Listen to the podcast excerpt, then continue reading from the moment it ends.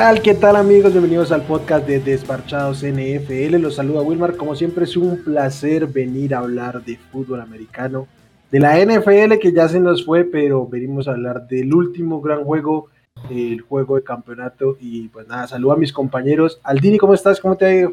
Muchachos, ¿cómo están?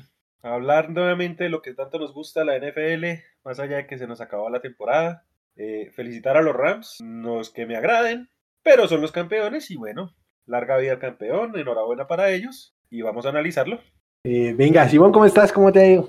No, todo bien, todo bien muchachos, ya después de pasadito el Super Bowl, ya un, par de semanitas, eh, y ya entrando casi que de lleno en toda la, digamos ya lo que viene con agencia libre y el off-season, pero, pero sí, digamos, no, no disfruté tanto el Super Bowl, sobre todo por el resultado final. Obviamente no quería para nada que ganaran los Rams. No solamente pues por la situación que tienen de compartir ciudad pues con los Chargers, sino, sino además porque la verdad siento bastante afinidad con, con los Bengals, ¿cierto?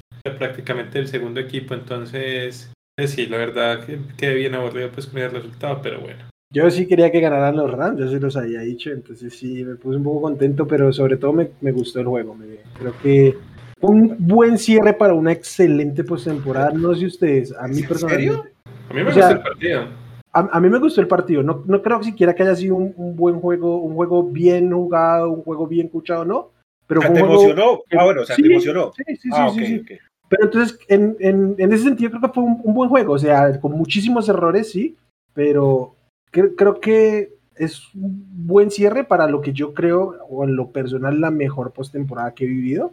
Entonces, este, obviamente no está cerca de ninguno de los otros seis juegos, creo, pero, pero me gustó, sobre todo porque creo que la mayoría teníamos una visión mucho más, una paliza, por así decirlo, más prevista, o no una paliza, pero un poquito más distante, nada que ver con lo que vimos realmente, pero en general fue un juego con muchos errores. Yo ahorita vamos a desglosar y entiendo por qué Aldini salta un poquito.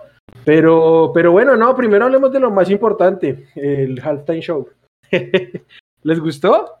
Salgamos de eso de una vez. ¿Les gustó? ¿Qué opinan del, del tema y, cómo lo vieron?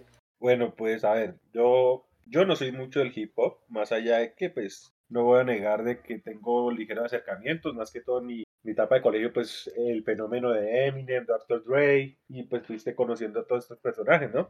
Me encantó la sorpresa de 50 Cent, que parece pues está un poquito repuestico, me parecía más bien 2 dólares, pero me gustó, o sea, me pareció tremenda esa, esa sorpresa. A mí me encantó, o sea, yo creo que este show de medio tiempo tiene que estar por lo menos en el top 3 histórico, de los que más me han encantado. Sí, a mí, a mí la verdad también me gustó bastante, digamos, sí, la música fue puro regreso a los a inicio de los 2000, ¿cierto? La verdad, la verdad sí me gustó, se me hizo cortico, no sé por qué comparado con otros, tal vez es porque cada, como eran tantos personajes, cada uno cantaba una, máximo dos canciones y ni siquiera completa, entonces esa parte sí me pareció como cortica, la verdad hubiera preferido que solamente hubieran cantado dos o tres y que cada uno hubiera podido cantar un poquito más, ¿cierto? Pero, pero fuera de eso sí me gustó, sí me gustó bastante. Eh, también me quedaron debiendo que los carros empezaran a saltar, ¿cierto? Sí, a mí, me parece que un poquito le faltó show, que parece este, tranquilo en comparación de otros, pero creo que mucho tiene que ver con el tipo de música. Correcto. Y creo que el tema de los carros que dice Simón, creo que le hubiera aportado esa cuota de espectacularidad y hubiera quedado ya, con eso estaría bien. Eh, me Los carros tenían que saltar. Sí, me, me, gustó que contrario a quizás el último o los dos últimos, fue un show muy pensado para la experiencia en el estadio, aunque nunca voltearon a la parte de atrás, pero eh, tuve la oportunidad de ver unos videos de cómo se veía en el estadio y claro, el tema del mapa, el tema de las transiciones en el, en el en las tarimas y eso, eh, aportaba cositas que en televisión no daban y que, digamos, en, The Weeknd era muy show de televisión.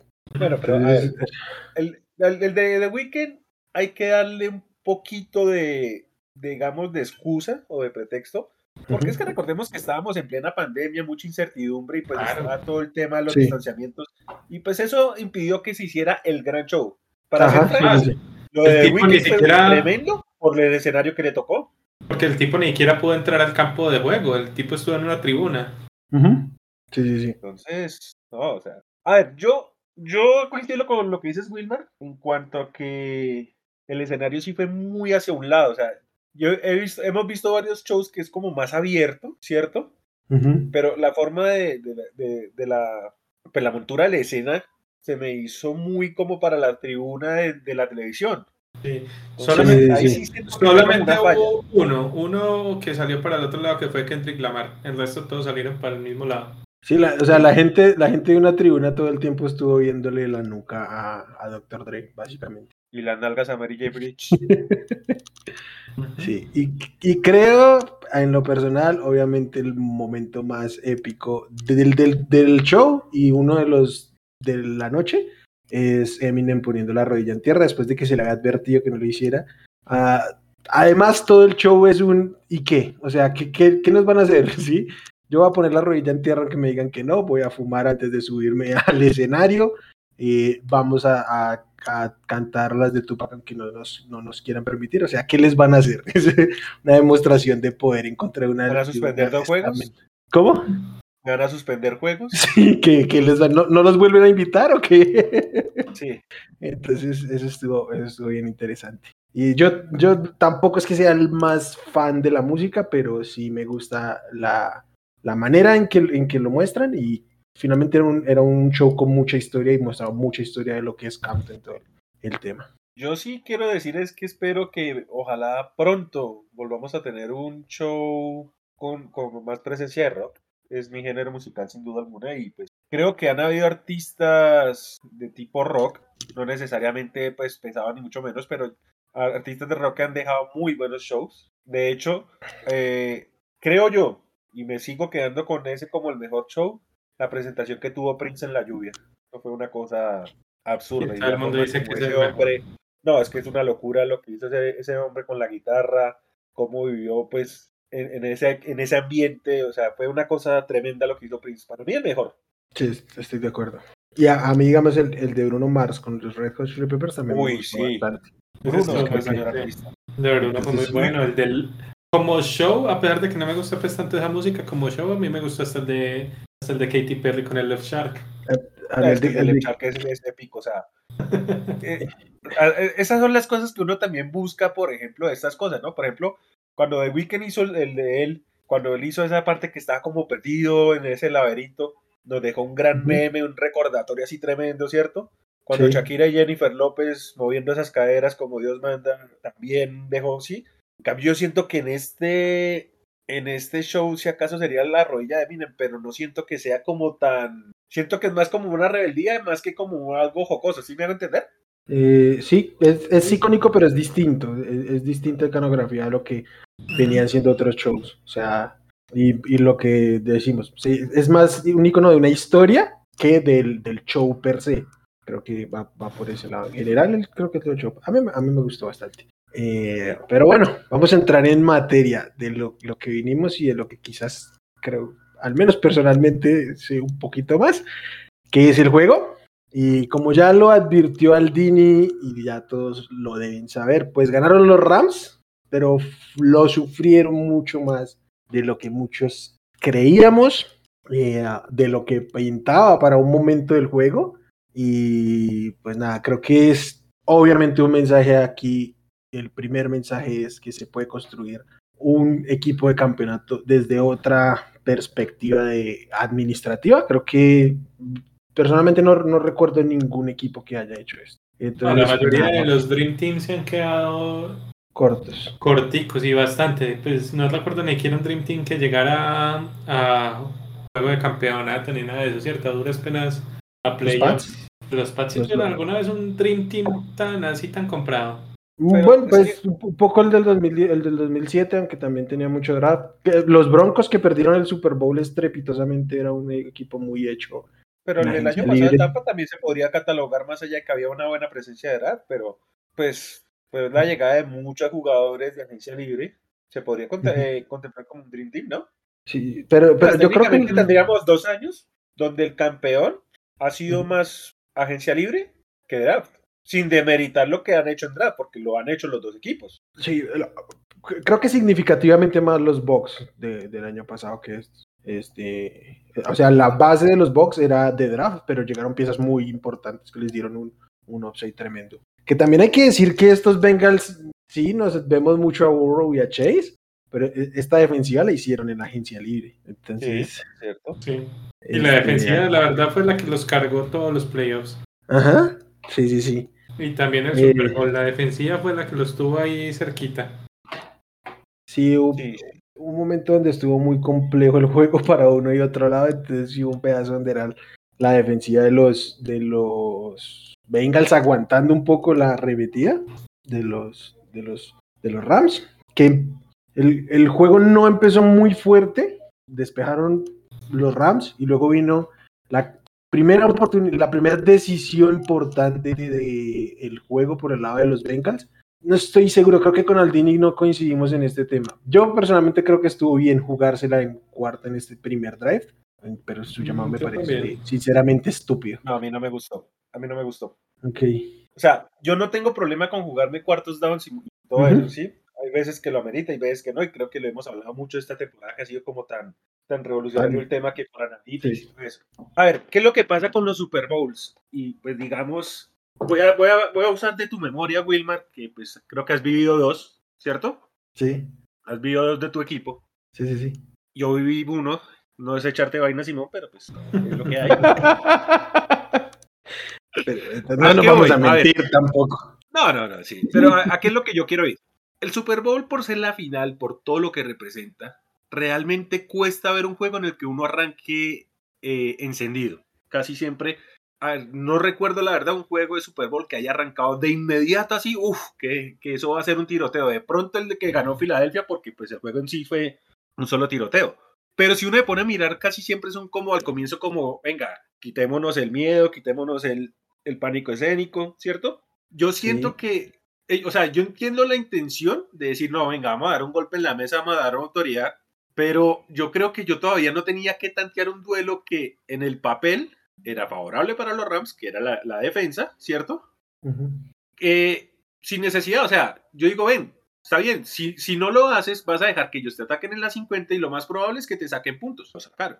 Pero adicional, ven, ¿qué te cuesta encerrarlos, mantener en cero y simplemente como decir, bueno, ya, pasó esto, replanteemos, sentémonos, enfoquémonos y ya está? De alguna forma, en ese momento, eh, le dieron esto, o sea, le dieron el mensaje a los Rams de que tenemos que hacer algo especial o si no, pues ustedes nos van a ganar, como quien dice, te quiero sorprender para, para decir, aquí estoy, y te salió al revés. ¿Sí, sí, sí me hago entender? Sí te haces entender, pero es que yo no creo que haya sido ese el motivo por el cual se la jugaron. Yo creo que se la jugaron es porque están en medio campo y a mí personalmente me parece que, que ahí el despeje, no ganas nada. Normalmente un despeje ahí es un despeje de 30 yardas porque va a terminar en touchback. O sea, touchback, eh, touchback. O sea, salvo un jugador en equipos especiales, que la realidad es que es más una excepción a la regla que, que una norma. Entonces, eso es un touchback. Y, y yo Pero ahora yo también te digo una 30, cosa. 30 yardas no me parece tan significativo comparado con la oportunidad de mantener el drive vivo.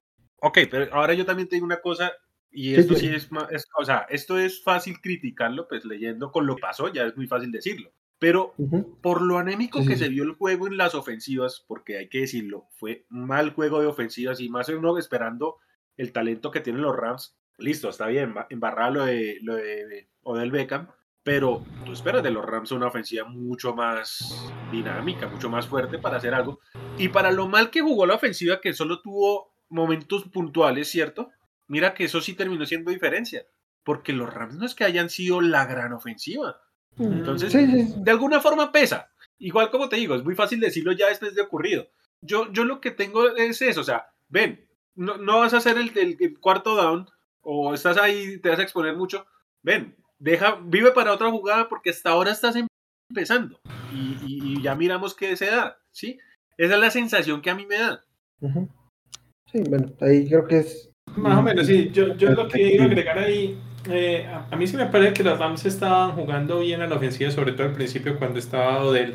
Cierto, me parece que con Odell la ofensiva se estaba moviendo bastante, bastante bien y los Bengals están teniendo mucho problema para, para frenar a los dos receptores, ¿cierto? Eh, Entonces me parece que, que, sin duda, sin duda eso fue un momento clave y creo que el partido hubiera sido muy, muy diferente si Odell lograba terminar. Porque hasta el momento, hasta el momento estaba teniendo un partidazo. Yo estoy, para, mí Odell, para, mí Odell, no se hubiera lesionado, él era el MVP, porque él era el que estaba haciendo el partido, nadie más. Así era, como pintaba. Total. Este, este, bueno, después de esta, bueno, listos, ahí tenemos diferencia de opinión frente al hecho de jugársela o no, pero creo que coincidimos que la jugada es una absoluta basura. Horrible. y aún así, yo, me parece que no fue la peor jugada en ofensiva de los Bengals en, en esa noche. Y, y, no, y no fue la peor, la peor jugada en cuarto down. Este, no fue pero, bueno, de, de, eso vamos a hablar más adelante. Viene el touchdown, que y como bien dice Aldini, los dejaron en mitad. Yo creo que aunque hubieran tenido las otras yardas como movieron esa serie, y especialmente que no hayan tacleado en, tercera y cuatro a, a este a, a, Cooper Cup. A Cooper Cup, que revivió el, drive. Creo que ese fue este el único fallo que le vi a Jesse Bates ese partido. ¿Fue Jesse Bates el que falló la taclea? Fue Jesse Bates el que falló la taclea. Sí, sí, sí.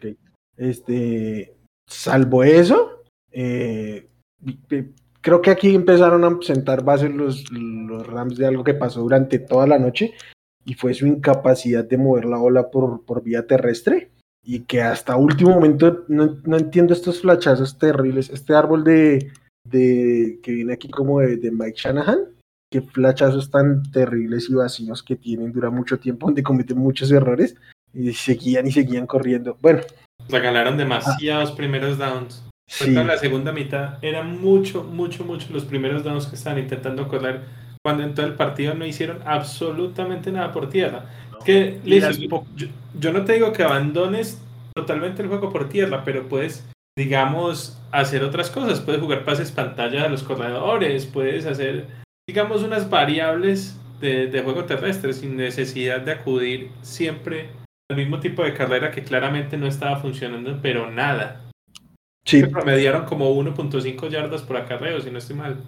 Y lo peor es que las, y las poquitas que empezaban en primer down pasando, después iban a correr y, se iban para atrás.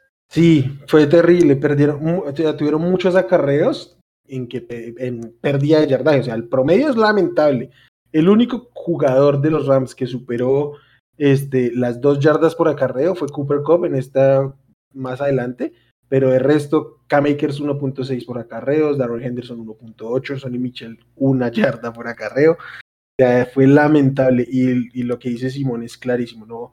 A, este Aaron Henderson lo empezaron a targetear, pero alineado como, como wide receiver cuando se lesionó el Beckham Jr., pero jugando desde el backfield no, no estaban utilizando para nada, para nada los corredores. O sea, fue muy lamentable el uso de los corredores.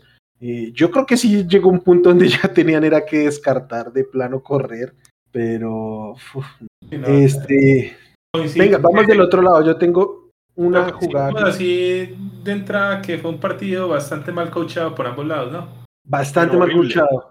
Bastante mal coachado. De hecho, yo, eh, yo, voy a tocar el tema más adelante, perdón, te interrumpo. y, digamos, volviendo a lo que yo dije al comienzo, porque para mí no fue un juego bien jugado, fue, sí fue emocionante, pero no fue bien jugado. Y esto me lleva a una cosa que es irónico, porque uno, uno pensaría que un partido donde ambos equipos fueron tan mal entrenados, creo yo, para el juego, con tantos errores, pudiera salir tan bueno. O sea, uno esperaría un Jets Lions. Y no, salió hasta interesante, pero muy mal jugado. El, talento, el talento. Este, voy aquí a una situación puntual de, voy a recalcar muchas cosas de lo que hicieron mal estos coaches. Ah, ¿Recuerdan esta jugada donde Jamar Chase hace este atrapado en quemando a Jalen Ramsey, que por su un desastre de juego que hayan ganado? Eh, ¿Cómo? Y de postemporada, o sea. Sí, sí, sí. Pero creo que este... pero uy, no, esta, creo... postemporada fue horrible. Creo que este juego puede, puede ser y el peor de su carrera. Sí, fue de los peores. Y se salvó de que no lo quemaran un par de veces más porque.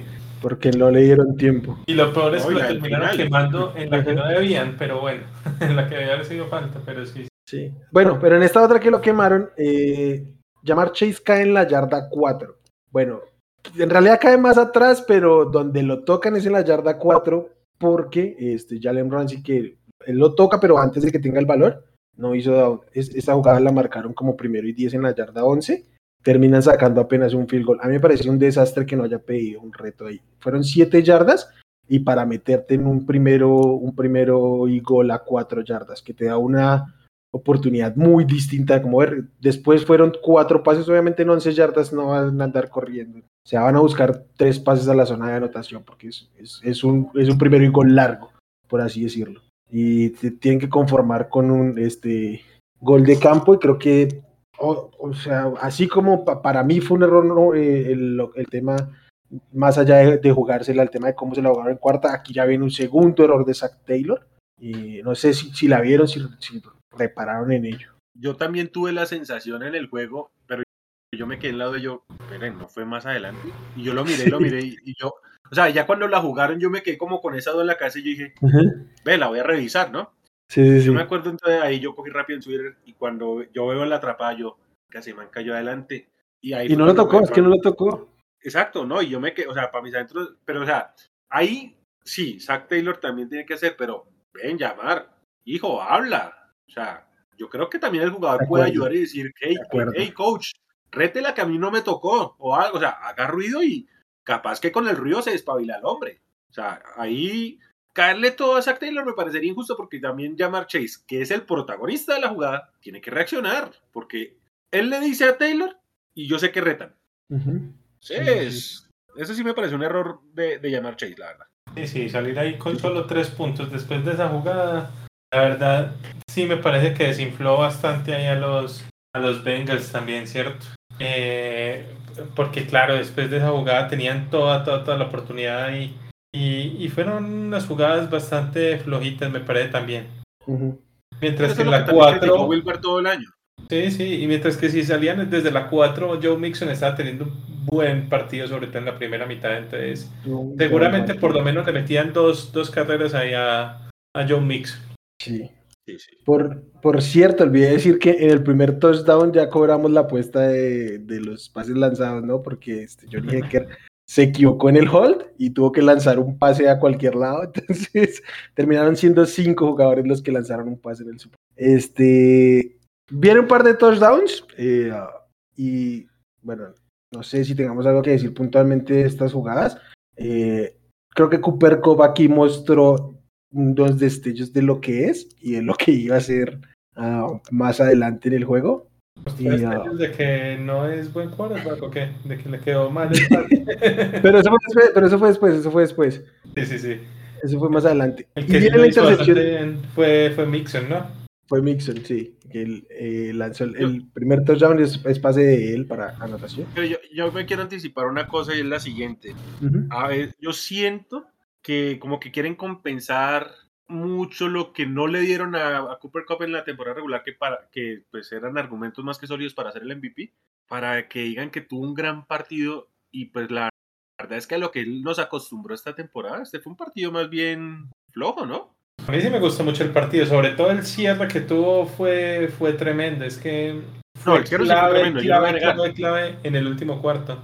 No, totalmente de acuerdo, lo que yo hoy es al estándar que nos acostumbró él y a lo que siempre nos han hablado. O sea, yo me quedo con un tweet que leí que decía, es curioso que Cooper Cup sea el MVP del Super Bowl cuando ni siquiera cubrió su over de yardas. Y mm. me pone a pensar y sí. Sí, creo que, creo que uh, pasa mucho por estar en el momento clave. Eh, sí, sí, no. Porque es que es mu vale. mucho de que, de que no haya tenido el juego espectacular que tuvo en, en, en temporada, tiene que ver en que no sé por qué motivo. Yo entiendo, yo de hecho lo puse en un tweet. Se lesionó de él, que lastimosamente se rompió el, ACL. Eh, la ofensiva se volvió muy inoperante y obviamente los Bengals hicieron la fácil y es doble hombre a Cooper Cup. Y Sean McVay empezó a hacer una cantidad de cosas incomprensibles. Esto de estar ayudando a Darrell Henderson como como wide receiver, de estar involucrando en el juego a uh, es que se llama el, el, wide receiver, que para mí no debería ser wide receiver de un equipo que está jugando en Super Bowl y le costó una intercepción, aunque ya antes había tenido una intercepción. Para mí ninguna de las, de las dos intercepciones de, de Stafford son errores claros de él. Creo que lo primero lo toma como un despeje con el, el brazo y, y la segunda pues es del receptor pero dejaron de buscar a Cooper Cup. Yo entiendo que tiene doble marca, no es el primero y no va a ser el último a recibir estrella que le ponen doble marcación y que tú decidas de plano olvidarte de utilizarlo y, y Stafford también que no fuerce aquí sí forzarle pases y toques a, Cooper Cup, creo que fue un craso error de, de cocheo y de ejecución por parte del, del Sí. No, no, de acuerdo. Justamente ahí después de, de la lesión se se perdió mucho Cup en buena parte por lo que dice, ¿cierto? Tanto por los Bengals como por propio actuar de, de los Rams. Pero lo que no se entiende jamás es qué pasó en el último cuarto. Y por, pero yo creo que ya más adelante vamos ahí, porque dejaron de doblar a, a Cooper Cup, ¿cierto? Sí. Eh, y aquí me parece muy importante destacar que en la, la primera intercepción a, a, a Matthew Stafford, y uh, Vernon Highgraves tuvo la brillante idea de meterse a celebrar en chancletas. Terminaron encajonados. No, no, no, no, un desastre el tipo. Un desastre.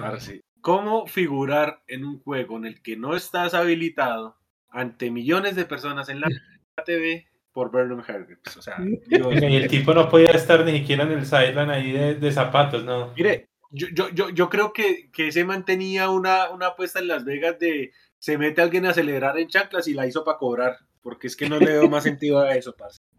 A mí me, a mí me, a mí me gustó, a mí me gustó la pinta de Vernon Hager, me parece sensacional estar en un equipo de Super Bowl en el sideline parado así, pero es realmente ridículo, además porque terminaron, él encajona a su equipo y no sacan, no sacan mayor cosa de, del siguiente drive, creo que no, terminó el gol. Ah, sí fue un 3 y fuera, porque terminaban ahí. 3 y fuera, sí. Entonces, este, terrible, terrible, o sea, lamentable. para los que no, no reparen en la situación, fue la intercepción, se entraron a celebrar y él entró literalmente en, ropa como está. Y después obviamente genera un castigo porque está explícito en la regla que alguien que no esté uniformado no puede entrar a celebrar. Y él estaba inactivo para, para el juego. Eh, ah, pero bueno. Yo tengo una duda porque yo tengo que los inactivos usualmente los sientan en tribuna. No, no, yo he visto mucho, mucho pues inactivo, los lesionados y eso a veces están ahí en el, en el sideline, están de sudadera y toda la cosa, ¿cierto? Pero pues nunca había visto a uno entrar ahí a celebrar. No, pues después de esto, entonces que si los inactivos los dejen allá porque, uy, no, o sea, es, de, las cosas, no, no sé si va a sonar bien, pero es de lo más idiota que yo recuerde. Bastante, bastante. Es una bastante estúpida. Y, y, luego este juego entró en un letargo pasmoso. No sé si a ustedes les pasó, yo creo que en, general fue un juego entretenido, pero en el tercer cuarto, ah, no, perdón, entre la primera jugada del tercer cuarto, eh, creo que es eh, obviamente súper importante, además porque eh, durante mucho tiempo estaba definiendo este Super Bowl. a primer pase, Jalen Ramsey cubriendo a T. Higgins y es un quemón horrible. Más allá de que hay un face mask, un face mask clarísimo, era claro que se iba a caer aunque no lo tocaran. O sea, el error de cobertura está ahí. No, debieron, no debió contar el touchdown, pero el error de cobertura está marcadísimo. Y pues nada, se fueron adelante los Bengals con este, con este pase. Eh, en, el medio tiempo, la verdad, yo, yo como cuasi seguidor de Bengals, estaba tranquilo porque a pesar de que estaba jugando mal, los Bengals estaban ahí a tiro, ¿cierto? Y salen y que en su primera posición lograran este touchdown dudoso y todo, pues obviamente con la polémica de, Face Mask. Eh, yo creo que la verdad los, los árbitros tuvieron un muy, muy, muy mal partido. Obviamente lo que más se habla es de esta porque fue la más, digamos, la más clara o la más vistosa. Una de ellas. Pero tuvieron un montón de jugadas pésimas que fueron claves, ¿cierto? En momentos claves, claves, claves tuvieron jugadas pésimas los árbitros. Entonces, sí, es una lástima que se tenga que hablar de, de ellos en el, digamos, en el mayor escenario. Eh, pero sí, ese, ese touchdown ahí fue, fue, digamos, le dio una vida tremenda a estos Bengals que la verdad no, no supieron aprovecharla después. Lo curioso, lo curioso es, porque para mí también fue evidentemente falta de Higgins, pero entrevistaron a los árbitros y ellos se sostienen que no fue. Y yo me quedo pensando, yo, ¿cómo así?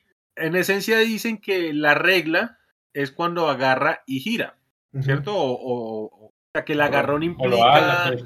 una rotación o algo así en el jugador, que eso supuestamente es falta. Pero según ellos, que como se desarrolló la jugada, no alteró, digamos, el flujo natural, por llamarlo una- de, de una forma. Y miércoles, yo no sé entonces que, o sea, si es, es, es dañando clavículas, cuellos, desnucando pollos, ¿cuál es la que hay que hacer? Porque venga, ¿qué más que necesitan de ver cómo se, desa- cómo se desajustó Ramsey? Sí, sí, sí. Es, que es molesto porque te puedes equivocar, pero creo que este tema ya raya incluso con la soberbia. Y cuando tú estás viendo que alguien se equivoca y encima te quiere convencer de que está en lo correcto, es ridículo. O sea, no es- no es- la audiencia no es estúpida, ¿sí? asume tu error y ya está. Y creo que es más acto de grandeza eso que otra cosa. Entonces sí, es, es un poco molesto. Sí. Y eh, dime, dime. Eh, no, entonces, lo de los árbitros, igual vamos a llegar ahorita, pues el desenlace también tiene de alguna forma mucho que ver ahí, ¿cierto? Ya vamos a llegar. Pero yo no sé, y pues yo no recuerdo una temporada en donde todas las semanas se hablara tanto de los árbitros como esta. O sea, de- dentro de las muchas virtudes de la NFL y sus pocos defectos, lo de los árbitros es un tema que me preocupa porque viene empeorando año tras año. No se está haciendo nada por corregir, ni por mejorar, ni por ayudar incluso a los, a lo- a los árbitros. Sí, sí, no, no sé un real interés en que este, este tema cambie. Sí, yo creo bueno, que es pues- momento también de, de agregar también sanción, pues más que sanciones es suspensiones alguna, o algún tema así, digamos, un, un árbitro que, que empieza a fallar tanto, pues un, un grupo de árbitros no debería estar en este tipo de escenarios, ¿cierto? Yo no sé la liga cómo va a manejar esto, porque como lo decíamos, no es, no es solamente este, digamos, en, el, en, en un cuarto y uno que falla Cincinnati hubo un fuera de lugar de Aaron Donald, eh, en una tercera y ocho creo que fue, eh, hubo un fall start también de, de los Rams, hubo varias, varias jugadas ahí que eran bastante claras que, que no se pitaron nunca, ¿cierto? Y que eran Sí, más o menos fáciles de ver, al menos pues para un árbitro profesional no les debería pasar eso.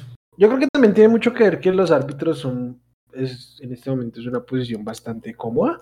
O sea, te puedes anclar 27 años a tu puesto, realmente no llega eh, gran cantidad de sangre nueva a renovar este tema, entonces empieza a generar una parsimonia en general en, en términos de del actuar y el del actualizarse, el de estar vigentes física y mentalmente activos para el tema.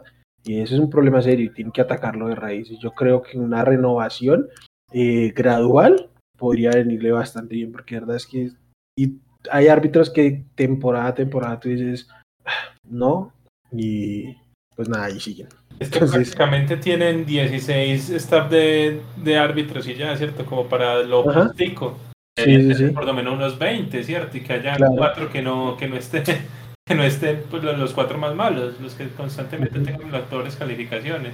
Porque es que tienen eso siempre así tan justico, no, nunca van a mejorar.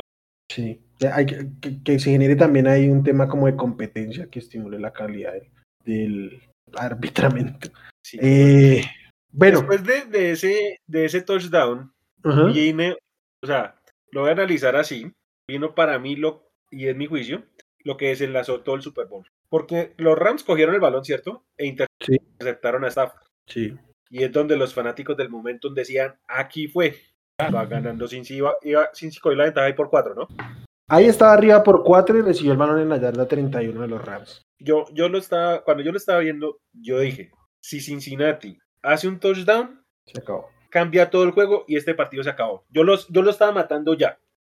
Pero también dije, pero si no hacen el touchdown, les va a doler hasta el rabo, pues, porque le van a dar vía a un equipo que no se le tiene que dar. O sea, ahí tenías a los Rams listos para matarlos. Sí, Y pasan, pasan dos cosas que para, o sea, pasan dos cosas que para mí decidieron el juego de aquí en adelante, porque también hay que decir una cosa. Los Bengals estaban conteniendo muy bien a Aaron, Lo- a Aaron Donald, a Von Miller y en esencia la línea, a la presión del frontal de los Rams, que era el factor que todos esperábamos, ¿cierto? Es que creo que antes de ese tercer down, creo que no llevan ni un solo saco, llevan uno, los, los Rams. Llevan uno, llevan uno. Llevan uno. Solo uno. ¿Y, ¿Y, yo por qué hago mención a esto? Porque fue cuando vino esa jugada en la que Burrow como que se iba a escapar, Aaron Donald lo empujó legal dentro del campo. ¿Afuera? Uh -huh. O sea, que se Sí, terminan agarrando afuera. Sí, sí, sí, correcto. A ver, yo, yo, yo lo decía antes, por ejemplo, en el caso de Brady, y acá aplica lo mismo en Donald, a esos que son especiales, a esos que son el, el diferente, ven, si están dormidos, si están ahí quieticos, déjalos quieticos, ¿cierto? No, no te pongas a, a despertar a esos jugadores que sabes que, que esos momentos de calentura los hace, los hace mejor aún, ¿cierto? Uh -huh. Yo entiendo que pues, es defender a tu mariscal y todo eso, pero el partido de los Rams cambió en la defensiva a partir de ese momento. De acuerdo. Porque Aaron Donald, Von Miller y en esencia todo el frontal de los Rams Uh -huh. empezó a comerse a esa línea ofensiva como lo esperábamos todos, pero de una forma salvaje. De acuerdo, de acuerdo, de acuerdo completamente. Es, esto aunado al hecho de que volvieron a meterse este, en, en Red Zone y otra vez fueron incapaces de anotar. Entonces, entre la motivación que te genera el resultado de una jugada y que te vengan, como se dice, a, a tocar aquello, uh, creo que era algo que no, no quieres encontrártelos este, enfadados. La verdad. Y ahí o sea, cambió totalmente la narrativa del juego porque yo creo que todos estamos de acuerdo con que un touchdown ahí hubiera entemado bastante, bastante a, a los Rams y, y, no poder hacerlo y justamente reír ahí a Aaron Donald porque Aaron Donald uh -huh. justamente hace la, la, parada en tercer down, ¿cierto? Hace el saca ahí en tercer down y, y cambia totalmente el partido. A partir de ahí los Bengals nunca más pudieron hacer prácticamente nada a la ofensiva, ¿cierto? Despertaron totalmente a esa defensiva que venía muy, muy suavecita. Tranquila. Sí, no estaban haciendo mayor cosa. Tampoco es que estuvieran pésimos, pero sí, no, no era la super defensiva pues, que, que, que normalmente muestran. Y justo después de ahí blanquearon totalmente a, a y compañía. Sí, sí, aunque también les entró un pánico escénico en la ofensiva, o sea, y ahí es el, el letargo que les decía hace un rato, puso súper parsimonioso este juego al remate del tercero, inicios del cuarto cuarto, que creo que si no es por Von Miller, este, no hubieran aguantado los Rams, más allá de que ya estaban despertando, fue ese momento clave donde él apareció un par de sacks y, y hay que decirlo, lesionó a Joe Burrow, entonces, y, y creo que este es un momento súper clave. Creo que en el grupo de WhatsApp les dije desde que pasó eso, no se está apoyando bien Joe O sea, se veía yo, que ya. Ah, dime. Yo, yo, tengo acá dos cosas a mencionar. Eh, la primera, creo que estaba claro por todo el mundo, hasta por personas que no sean precisamente tan aficionadas a la NFL como somos nosotros, de que el duelo clave era lo que pudiera ser la línea ofensiva de los Bengals. Y cuando tú ves que la, que la línea defensiva de los Rams empieza a dominar, tú tienes que buscar de qué formas ayudar a tu, a tu mariscal, ¿cierto? Sí, sí, Burrow vuelve a cometer errores de antes, que es comerse sacks que no debe, pero digo, bueno, está bien, listo, pasó, vive con ello. Pero yo no entiendo cómo teniendo a un trío de receptores tan bueno como el que tienen los Bengals, ¿cierto? Teniendo un running back como Joe Mixon, que no es el mejor, pero no es malo con el juego al, al pase, ¿cierto? Es bastante, es bastante... Y no te mandas un solo play action. O sea, ¿qué les cuesta hacer play action? Dale rutas cortas con todo eso que tienes a disposición para que Burros mete el balón rápido, sumen yarditas y ya está. Sí, eso lo venían haciendo muy bien en la primera mitad. Es que en la primera mitad están soltando pases rápidos, están controlando bien la línea. Además, porque se alejaron totalmente de eso. Llamar Chase es este receptor que tú dices le compite al cornerback uno que quieras, pero también es el tipo que le das el, el balón en 2-3 yardas y, y after catch te hace destrozos. O sea, son receptores muy polivalentes eh, que, que, pueden utilizar. A mí personalmente de, detesto cada vez que ponen a, a, los receptores 2 y 3 de los Bengals. Creo que incluso atrapando Joe Mixon es mejor que ellos y me molesta muchísimo verlos tanto en el campo. Sé que tienden el, el, el, por esquema a sobreexplotar a Mixon, pero si te estaba funcionando tienes que aprovecharlo y play action, pero Super Bowl, ahí no importa si lo sobreexplotas. No, es no, que yo sea, digo que lo sobreexplota no, no por el desgaste del jugador, sino porque muchas veces por esquema eh, necean en utilizarlo cuando deberían aprovechar mejor su, su armamento. aéreo. Es más- Es más eso a lo que voy, no a, no a lo otro. Eh, Y bueno, y lo otro que quiero mencionar acá. A ver, mucho se habló de si fue o no el pick correcto de llamar Chase y todo, y estamos claros de que evidentemente sí fue el pick correcto de los Bengals. Pero, no sé, tengo una sensación de que ambas, ambas decisiones tuvieron la razón el día del Super Bowl. Me explico. Se cuestionaba si era eh, llamar Chase o no lo que se necesitaba. Él justificó en su juego y todo, y que sí era. Entonces uno dice, sí, ese fue el pick. Pero quedó demasiado expuesta a la falta de la línea ofensiva que también tanto se pedían estos Bengals. Sí. Que también hay que decirlo, pues eso también les costó el juego. O sea, llamar Chase es una bendición, es el pick correcto, no lo voy a criticar, pero con todo y eso, con todo y lo crack que fue, uno todavía, o sea, los que digan de que los Bengals tuvieron que haber tomado línea ofensiva, tienen argumentos también para decir de que era así. Salvo que yo creo que, es que, que si hubieran tomado línea ofensiva en vez de llamar Chase no habían llegado hasta aquí. Pero eh, lo que sí está claro es que to- todo ese dinero que tienen disponible el salary cap ahorita se lo tienen que meter a esa línea, pero completo. Ah, pero bueno, de, de eso hablamos ahorita. Pero este, bueno, des- lo, lo último, el, el tema de cuando se la tuvieron que jugar en, en ¿cómo se llama? En cuarta oportunidad. Primero y super clave el drop de La Tyler última Boyd. jugada, la última del partido. No, no, no, no, todavía no, todavía no. El drop de, Ah. de Tyler Boyd, Ajá. que Ay, eran- era un tercero y nueve, pero creo que se iba a quedar corto, pero creo que le hubiera una oportunidad, de, una oportunidad seria de, de jugársela y tal vez fracasar, pero de jugársela. Ah, qué lamentable. Lo peor del caso es, ¿sa- ¿saben cuántos drops tuvo Tyler Boyd en la temporada? Pero, Que Ninguno. ninguno. Ninguno.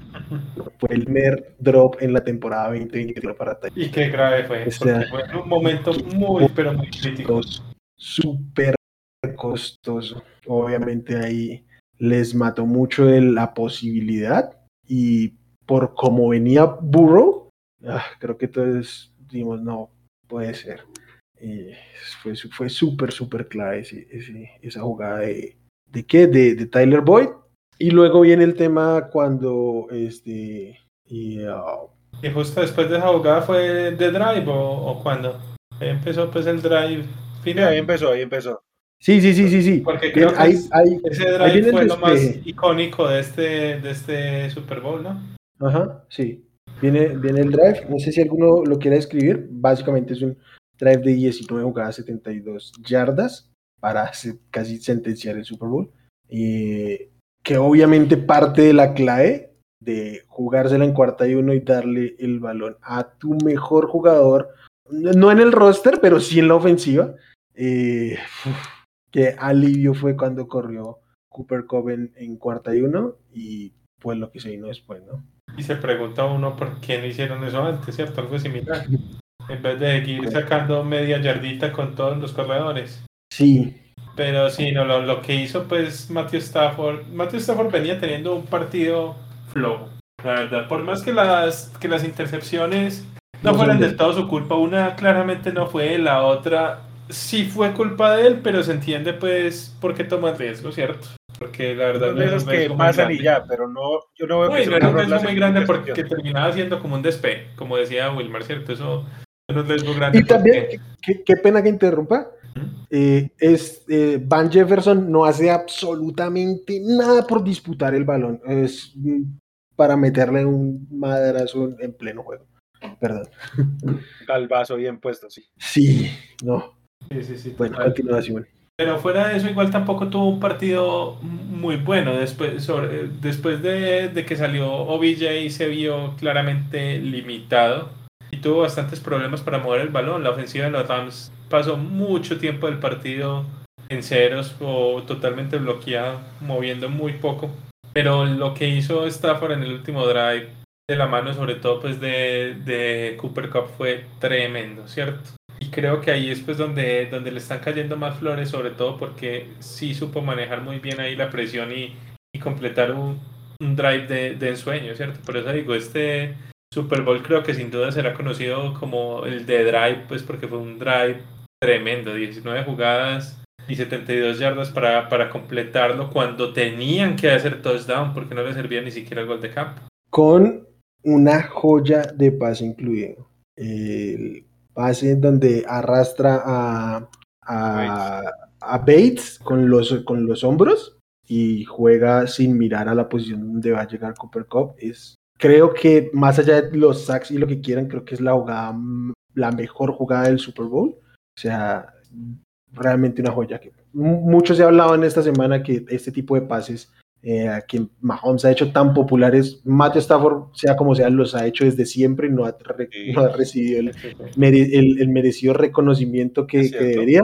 Aunque esta semana ya estaban un poco eh, fastidiosos porque ah, yo llegué, super, decía, todo, todo, el bendito si timeline diciendo ganar el Super Bowl, tenemos Ajá. que aguantarnos la boya. Y sí... sí, pero ¿sabes cuál era mi punto? Ver 55 mil tweets de no se le está valorando. Sí, sí, sí. sí, sí, sí, sí. Totalmente sí, Aunque para mí, igual la mejor jugada del Super Bowl fue la atrapada de, Chase. ¿De llamar Chase? Sí. Sí, bueno, o sea, esa es la más espectacular, pero para mí el, el cómo maneja uh, al safety, cómo ejecuta el pase, o sea, no solo el, el lanzar sin ver, sino el pero cómo mueve yo a la quiero mencionar una cosa, y, y voy a retomar otra vez a lo que hablaba en cuanto a la preparación de los head coaches. Uh -huh. A ver, eh, Stanford ha hecho estas cosas siempre. Sí. Estás en el último cuarto, estás en el drive que prácticamente te va a dar uno la oportunidad. No basta con que en todo el juego, y digámoslo así, los Rams no es que hayan hecho un plan de juego espectacular, especial, único, increíble, pues, para, para despistar al Real. No, fue, fue muy básico de ellos. Es más, creo que tuvieron mejor preparación, por ejemplo, contra, contra San Francisco, más allá de, que, de lo que, como se dio el juego y todo eso. O sea, no hicieron nada especial. Y con todo y eso, los Bengals como que, como que desentendidos. Eh... ¿Sabes, ¿Sabes? Por ejemplo, esa jugada en la primera mitad que Cooper Cup eh, recibe un screen y se vuela como 20 yardas después de atrapar el pase. Sí. Venga, yo la. O sea, eso de que uno es fanático dice, ahí está Cup, venga un segundo, ciérrenlo y no va a pasar de ahí. Pero dejan un duelo uno a uno que todo el mundo sabe Cooper Cup lo va a ganar. Todo el mundo sabe que cuando son terceras oportunidades y más o menos largas, empieza el circo de McVeigh de jugar con rutas cruzadas para, para tener un mismatch y los Bengals no se enteraban. Y bueno, pasó todo el partido y, pa y en esta jugada última, sí, el mérito de Stafford está, pero tú tienes que conocer pues también contra quién juegas y saber que Stafford hace ese tipo de cosas. ¿Y a qué voy? De que por muy espectacular que era, cuando uno la mira en detalle, uno dice, venga, cómo los Rams, como, o sea, cómo los Bengals, perdón, no estuvieron como, como preparados. O sea, o sea, a mí me cuesta creer que los haya realmente tomado por sorpresa, algo que el tipo ha hecho toda su vida. Los Rams no hacen el touchdown. O sea, si pararan a los Rams ahí, en esa jugada puntual, yo no veía a los Rams marcando el resto de, de yardas que necesitaban para seguir vivos. Sí, sí, sí, sino que, o sea, hablamos de Bates porque es, es su zona, ¿no? Y él es el que... Yo creo Y se lo comieron a él. Y yo creo Él que es el ahí que es toma la criterio decisión, es una del, del safety, no tanto de, del esquema ni nada de eso. Yo creo que es criterio personal ahí el safety que hace. O sea, por esquema él está ahí y él tiene que jugársela con uno u otro. Y lo que pasa es que se comió todo el engaño del pase. Él pensó que, que era la ruta corta y apenas dio el paso lo liquidaron. Pero suyo, y a lo largo de toda la semana toda la NFL lo ha hecho suyo. Ah, Pero, pero antes, digamos, de, de llegar al tema del, de, de del touchdown, creo que también es Ujú. importante tocar la, digamos, la, el, antes del primer gol, ¿cierto? Esas últimas series donde hubo la, la no sé si pitaron interferencia de pase o holding a, a Wilson, ¿cierto? Uy, Dios. Que bien, bien, bien dudosa esa falta. para empezar, La Ah, jugada previo- anterior, el snap inmediatamente anterior Exacto. era un, era un, un- ¿cómo se llama? Interferencia. Una in- interferencia, creo yo, por la zona, eh, bastante clara, que no marcaron eh, en favor de los Rams. y en esa jugada también había un, un Doble offside, ¿no? De los tackles. En, el, en, el- la jugada, en la jugada que castigan a Wilson salta todo el mundo. O sea, se vio claro, creo que casi pasa un segundo desde que saltan los tackles a que salga el balón. Y, y acá yo también quiero volver a tocar el y- tema de los árbitros, porque yo digo, mire, lo dijo Wilmar, hay jugadas que se pueden pasar y uno lo puede entender. Entonces, a ver, yo voy a decirlo así.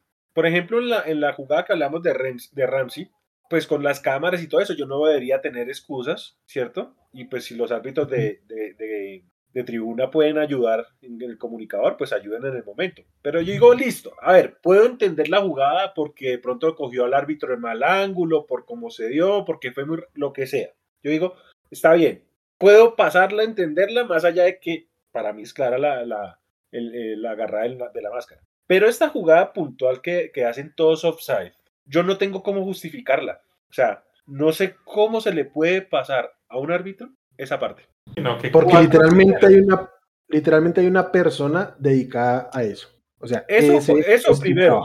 Uno, eso por un lado. Y lo segundo, hombre, es que estamos hablando de que están en reposo. O sea, la otra jugada, por lo menos en movimiento y en la, en la acrobacia, y la en uno dice, ah, es que no la pude ver bien. Y yo digo, pues la puedo entender. Pero es que acá estás partiendo en reposo todos en una posición estática, en donde el movimiento de uno que se acelere, que se arrebate en su movimiento, se va a notar. Y un tipo que, unos tipos que miden 6'7 y pesan 300 libras. Unas criaturitas que son más grandes que cualquier nevecón que puedas conseguir en, a disposición. O sea, son gigantes estos tipos y, no lo puedes detectar. Eso es absurdo.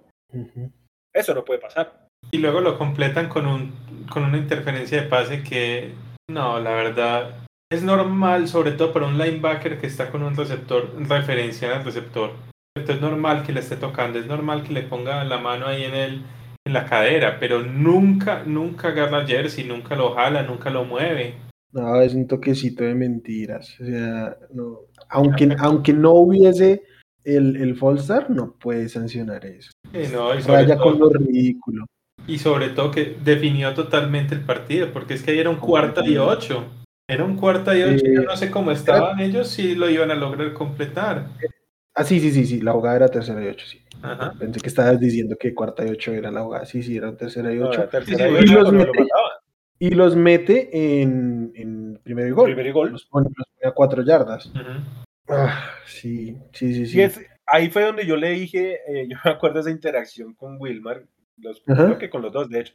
Que yo dije, venga, o sea, porque los árbitros igual también les favorecieron a los Bengals pues con la de Pero por ejemplo, en la, en la, en esa oportunidad después del pase de largo de Chase que se, que se desaprovecharon en zona roja, hubo una de Ramsey justamente defendiendo que era más interferencia de pase que favorecía en ese caso a los Bengals que la que pitaron a favor de los Rams. Entonces yo digo, venga, eran los mismos árbitros. ¿Cómo es que en esa que era para los Bengals no vieron ese agarrón de Ramsey y se inventaron esta al final, justo al final con la atención y todo lo que representa el juego? Pues eso sí me parece ilógico, la verdad. Sí, sí, sí. Total. Y ya luego poco tiempo después... Yo como fanático de los Bengals tendría sentido, tendría el derecho a sentirme robado. Yo creo pues, que el yo, otro touchdown hay más o menos nivela, pero sí da, sí da cierta rabiecita por, por el momento. Porque el, es lo que, el desarrollo del juego. A eso, es que a eso voy, el partido. Porque la otra fue tan al final que no te da tiempo de reaccionar. Ajá.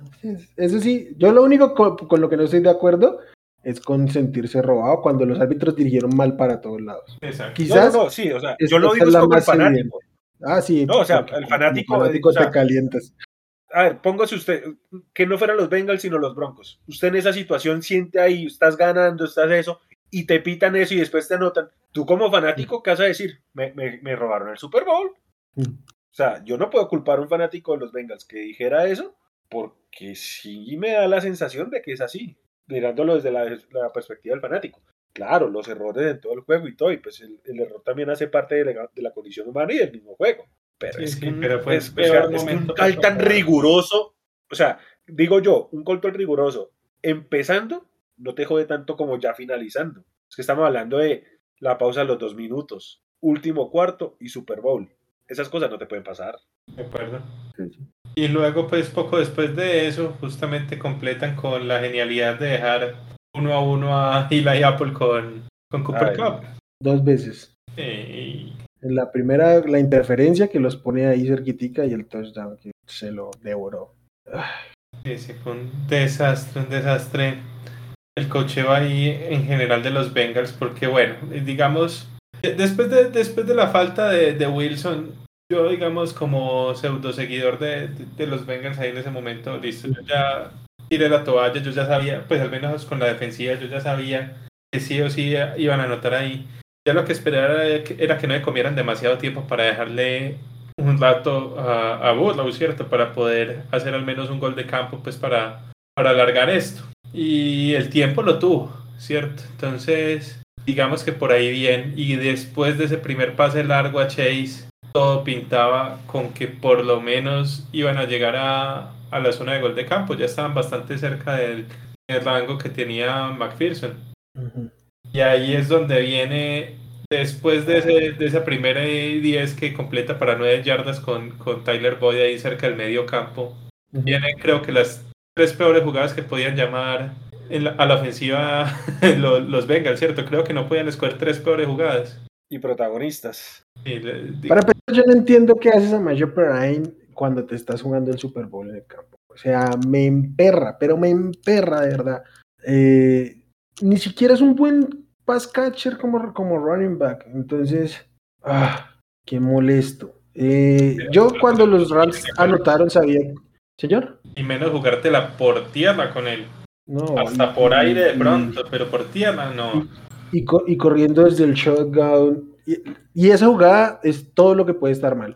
Uh, jugándosela por tierra con un, un, running back pequeñito y de poco talento.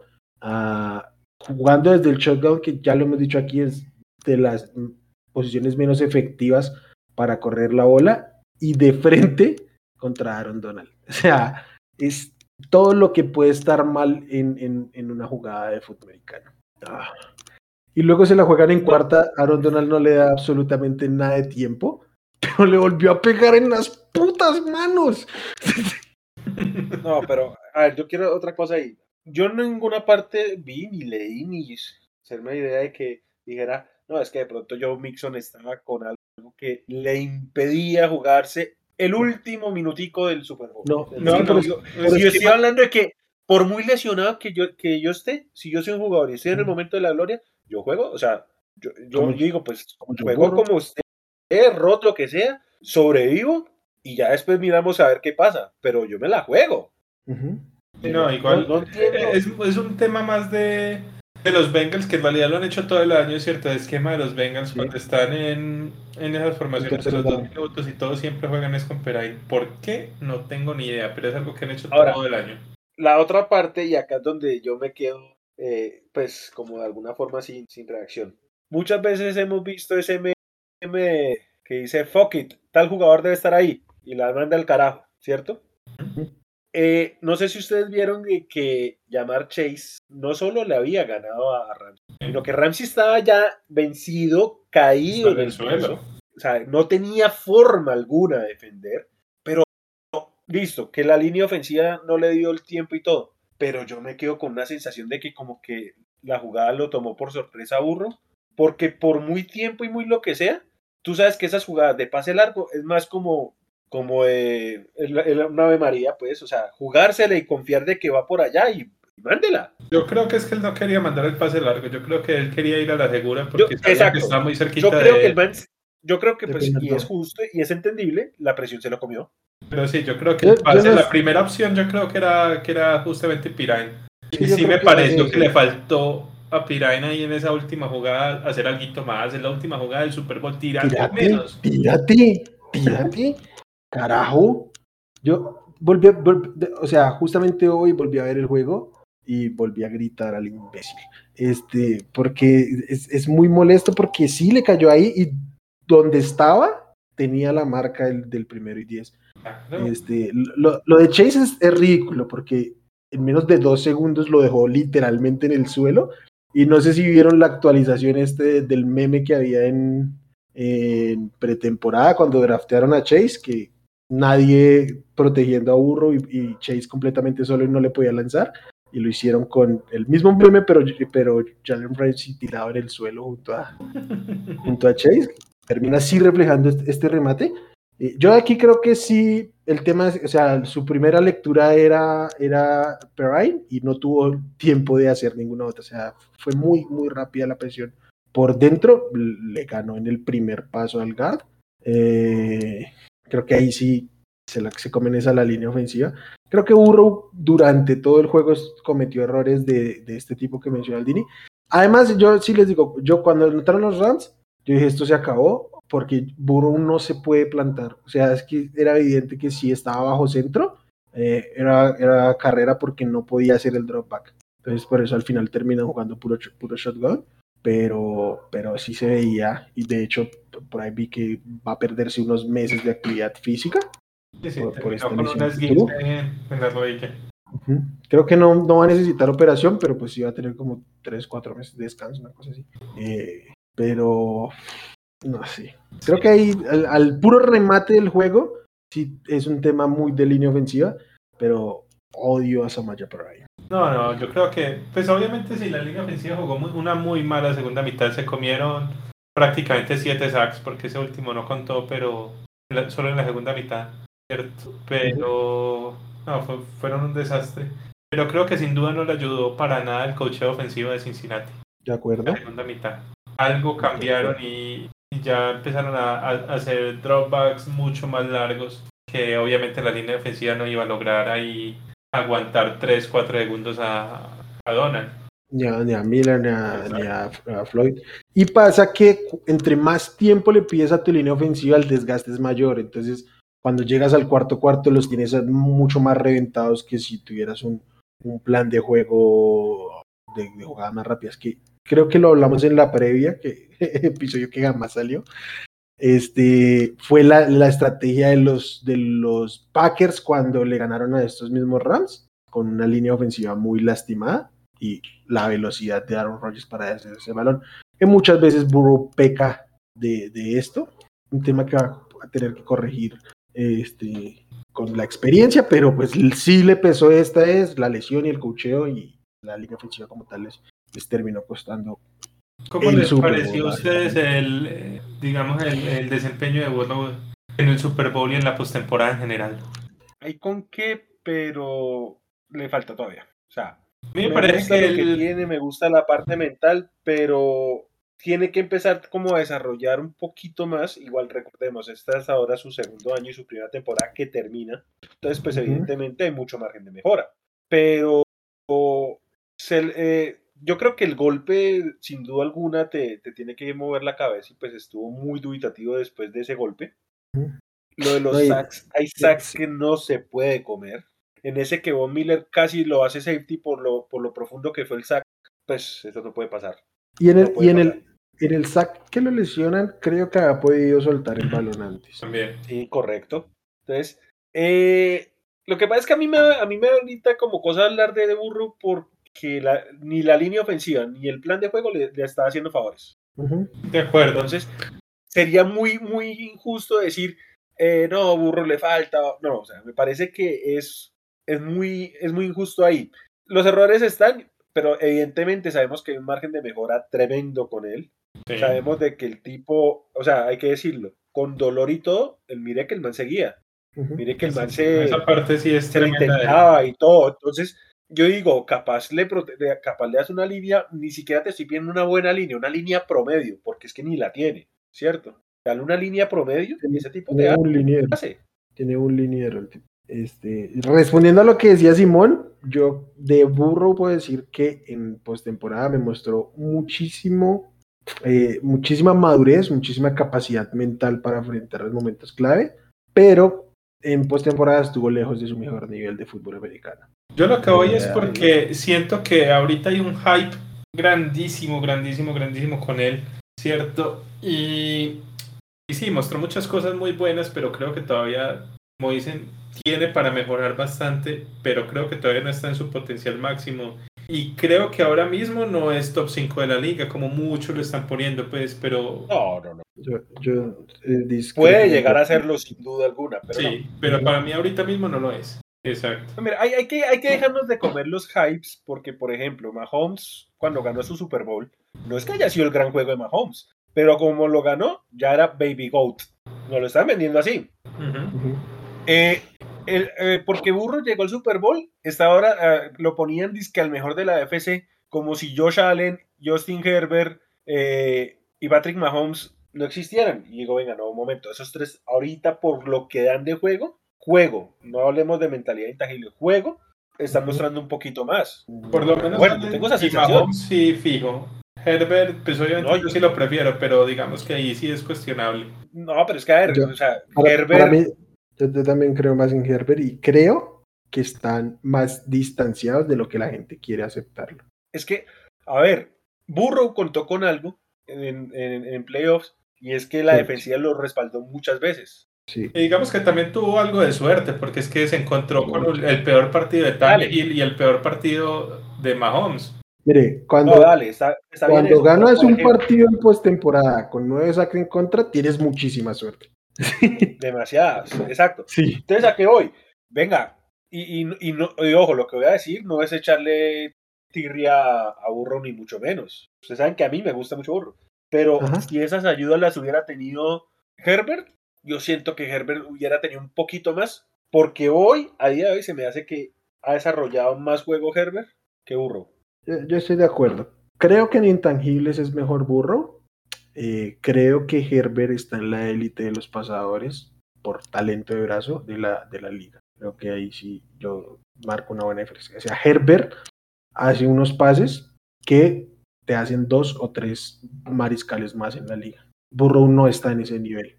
Está en otro nivel de No madurez todavía. en, ot- en otro nivel de toma de decisiones quizás o de, de so- sobreponerse a la presión sobre todo, Ujú. pero eh, en términos de talento yo sí los veo bastante, no bastante una gran brecha, pero creo que es una brecha marcada. Y eh, debo extender esto al equipo. Yo creo que los Bengals para 2022 no son candidatos de la conferencia, creo que desaprovecharon la oportunidad inmediata más cercana que van a tener de ganar un Super Bowl. Qué juego tan No. fácil que tenían de ganar, ¿no? Sí. Creo, sí, creo que no son favoritos en su división. Deberían ser los Ravens. Creo- Que, Sí, Ujú. sí.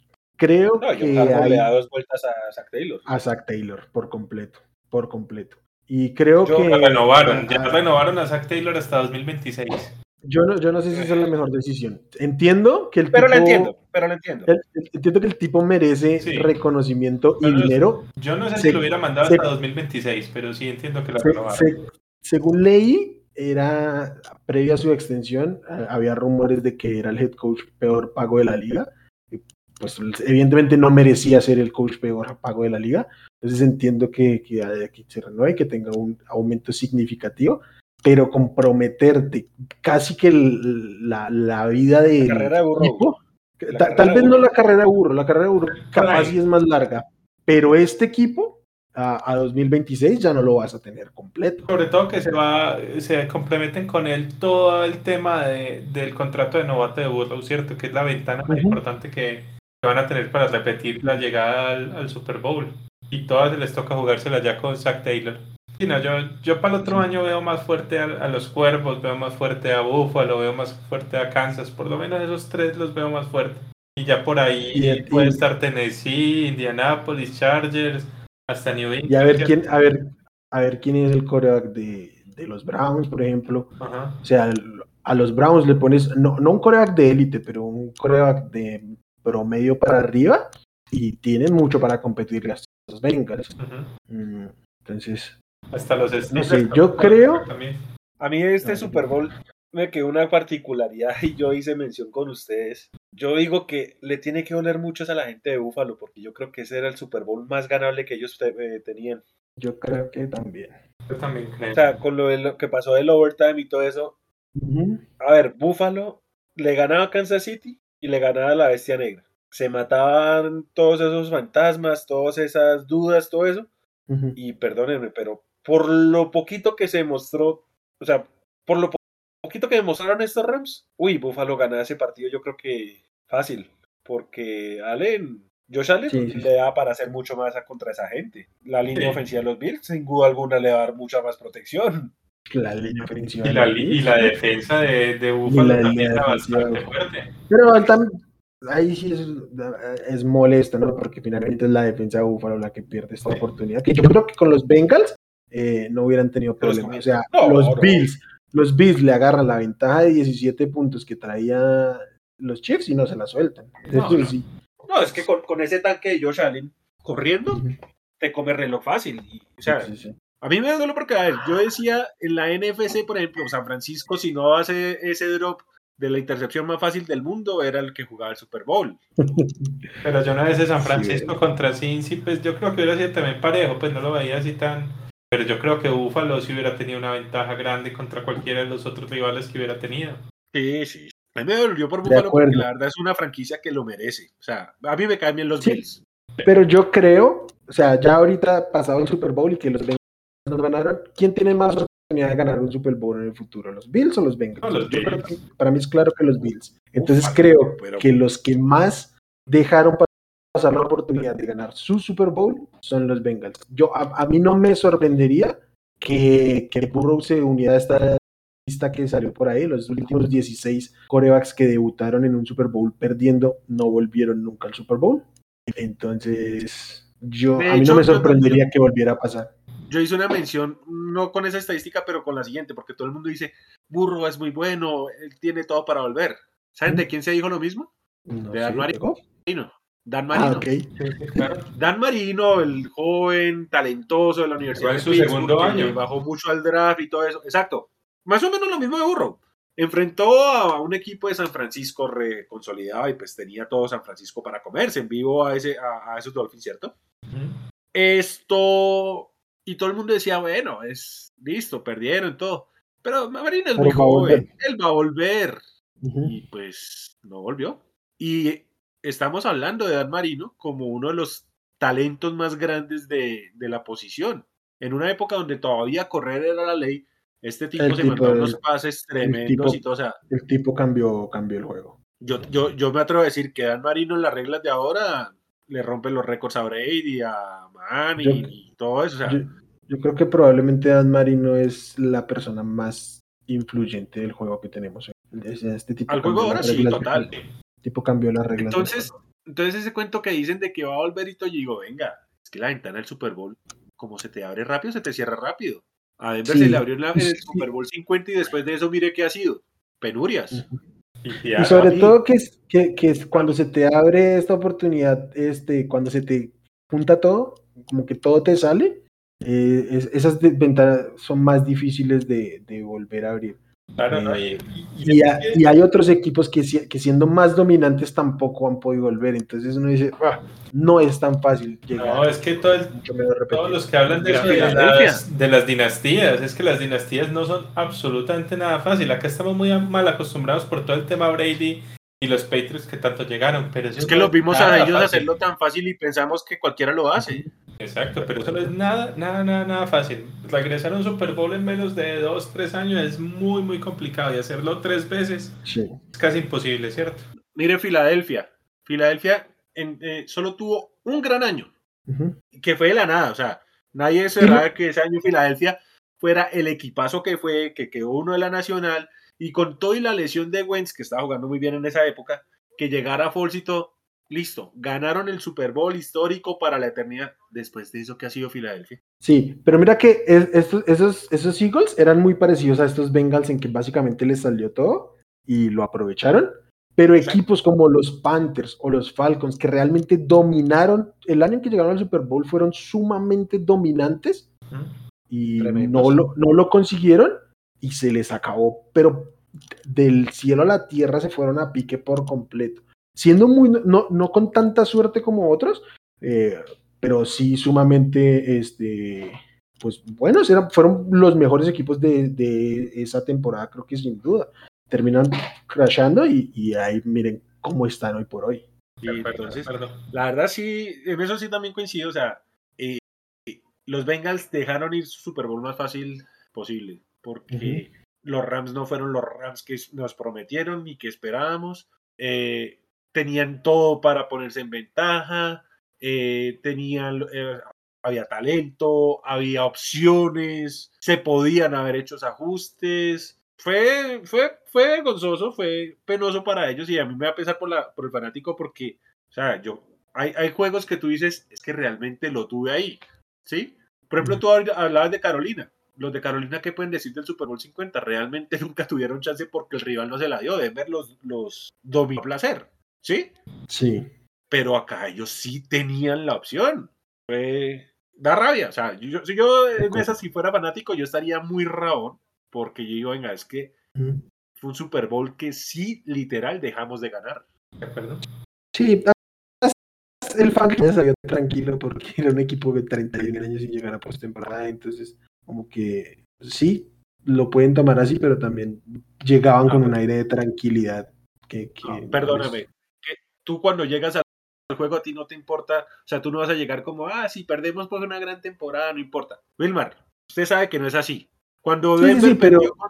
usted le dolió hasta la Sí, pero entonces, justamente porque, o sea, a lo que voy es que el, cuando las expectativas son más altas, más allá que siempre quieres ganar, pero cuando las expectativas son más altas, la decepción es mayor. Creo que es lo que. No, puede serlo, pero a ver. Pero, a ver, el dolor está tú puedes tener las expectativas y todo, pero si lo juegas y todo, o sea, con todo y que las expectativas son altas, si, te da el juego para jugarlo y, decir, bueno, lo, perdí por X o Y, pero no faltó esfuerzo, no faltó cosas, o sea, el otro fue mejor y ya, punto, listo, tú puedes vivir con eso. Sí, sí, pero más es por el trámite, por el trámite del partido que todo, todo se les dio después de la intercepción, de la segunda intercepción, todo se les estaba dando para ganarle y no lo supieron aprovechar. Exactamente, exactamente. Eso es lo que yo no, no. Entonces, el tema no es decir, ay, es que hace 30 años, viejo. Cuando estás en el juego, cuando estás con la oportunidad, no te pongas a mirar qué pasó antes. Lo tienes que ganar y punto. Lo quieres ganar, hay que sentirlo. Yo eso lo entiendo, a lo que es que no creo que la afición de los Bengals en este momento lo, sienta manera de juicio de lo dejaron, lo dejamos de ganar y le, van a caer al equipo, porque eh, no, no es, o sea, en la previa, más allá de querer ganar el Super Bowl, no, es, no hacía por ningún lado parte de los planes como para venir literalmente a, juzgarlos. Es, es, eso lo que Obviamente la decepción y la tristeza está ahí y los Bengals están 0-3 en Super Bowls, eso debe ser muy frustrante. Eh, entonces, sí, sí, sí. Junto a los Vikings son la segunda peor racha en historial de Super Bowls. Solo detrás de los Bills. Solo detrás de los Bills. Así es. Eh, pero bueno, venga. A los campeones, ¿no? Exacto, justamente de eso quería hablar. Además, porque hubo unas historias muy interesantes ahí. La, la más obvia es Matthew Stafford. Creo que. Hall of Fame, como dicen algunos. No, Yo no quería entrar a esa discusión o comentario, me parece bastante ridículo. Yo creo que vale la pena porque en realidad sí sonó bastante y la verdad yo no entiendo cómo van a decir eso. Nah, no puede ser Hall of Fame. Digo, todavía podría llegar, pero. Si se retira ahorita, no. Exacto, no. Exacto, exacto. Todavía puede llegar, tampoco es que se esté matando ya. El tipo todavía le queda. sabemos qué pasa puede ganar. Capaz si se, gana, se gana tres seguidos y, hay que mirar qué, se hace. Ah, no, sí, sí, sí pero gana dos Super Bowl más ahorita, yo mismo le confecciono la chaqueta. Exacto, exacto. Pero el tipo está lejos de ser de ser Hall of Famer, incluso ganando otro Super Bowl igual y digamos que tiene exactamente la misma temporada el otro año, todavía para mí no es Hall of Famer. Porque Pero ahí ya podría uno decir, vale la discusión. Es que para mí en este momento ni siquiera entiendo por qué llegó la discusión. Porque ganó. Porque ganó, pero es que el tipo nunca ha liderado la NFL en nada importante. Este año lo único que la lideró fue en intercepciones. Sí, no, y, a ha ver, sido, este, All Pro no ha sido ni de segundo equipo, Pro Bowl fue solo una vez, entonces ni siquiera es popular. No, y, pero, y no solo eso, o sea, es que realmente este fue el mejor año de Stafford en teoría, ¿no? Y pues fue bueno, y listo, felicitaciones, ganaste, muy merecido. Pero, ven, si ese va a ser el nuevo estándar de Hall of Fame, pues. no. este equipo, yo creo que sí puede tener Hall of Famers y tiene varios, pero no es Matthew Stafford. Yo creo que hay que mirar el. ¿Varios? Von Miller. ¿Varios son dos? Von Miller y Aaron Donald. Yo creo que Whitworth puede ser Hall of Famer. Ah, Whitworth. Ay, ya, Además, Jalen Ramsey. Más allá, no, o sea, no nos quedemos con este mal año ahorita, pero perdónenme, Jalen Ramsey ha sido de los buenos y podría llegar a Podría llegarlo. Pero, podría, pero es igual, ah, pues no, no, al mismo nivel, pero creo que en este momento tiene más, chance, tiene más chance, no, pero tiene más chance que, eh, que Jalen Ramsey sea un Hall of Famer que Matthew Stafford. no, sé, no sé si chances, de pronto tiene más méritos, pero para mí ninguno de los dos debería estar cerca. No, yo creo. O bueno, no cerca, o sea, no debería estar en la discusión. A mí incluso tiene más chances, dependiendo de cómo siga, obviamente, pero si tiene otros años así, tiene más chance incluso Cooper Cup que ellos dos. Habría que ver qué, qué sucede porque a, a, él le queda bastante más proteger. Sí, sí, sí, exacto. Pero creo que tienen tres fijos, pues que somos Miller, Donald y Whitworth. Yo sí quiero hacer una mención sí. acá hablamos de esos dos monstruos defensivos. Para mí, el, el, el, Super Bowl tenía un MVP defensivo y no era Cooper Cup. Para mí. Donald. Y no era Von Miller, era Aaron Donald. Para mí Von Miller no para hizo lo suficiente para ser el, el, el, MVP. Sí tuvo un muy buen partido, pero, pero creo que sin duda era o Donald o, o Cooper Cup. Creo yo, que con cualquiera no, de los dos estuvo bien. Pero por yo el creo momento, que cualquiera de los tres. No, no qué pena, pero para mí Von Miller, Von Miller fue tremendo. Que pasa es que a ver, entonces se va a quedar con las últimas de Donald porque fue la última. Uh -huh. Pero Von Miller en unos momentos muy cruciales no solo, solo, eh, solo tuvo captura, sino como rompió, como rompió esa, esos esquemas. Ay, pensé que esa rodilla. Además. Yo creo que también el tema entre ellos dos es que se quitaron protagonismo los dos, mientras que Cooper Cup prácticamente le tocó cargar con toda la ofensiva de. Pero, ah, pero fue, fue un drive. Bueno, pero, o sea, pero cargó con es que yo creo, y, y el drive yo, como... yo creo que está muy parejo porque no hay alguien realmente destacado. Yo creo que hubiera estado conforme con cualquiera de los tres. Para mí el partido de Von Miller y el de Aaron Donald más bien son bien parecidos, solo que el uno termina siendo el más eh, vitoreado porque es la, son las dos, casi las, las, dos últimas jugadas del partido. Pero en este momento en donde el, la, la, la, ofensiva de los, de los Rams no, no andaba, de verdad, el que mantuvo al, al, al, equipo en juego fue Von Miller con dos jugadas súper importantes, súper importantes. Entonces, yo, yo estaba conforme con cualquiera de los tres porque creo que su aporte fue bastante similar. Entonces, creo que, creo que eh, ahí sí me fajardeo. Okay, yo, yo creo que el más valioso para los Rams sin duda fue Eli Apple. oh, ¿Y qué, cómo le han dado a Eli Apple esta semana? No, pero es que, a ver, si, si vas a ponerte de, de, bocón, respáldalo con juego. Pero Eli Apple nunca ha sido un buen jugador. Nunca. Ha sido a lo mucho promedio. Comete muchos errores. Y recordemos que él fue primera ronda.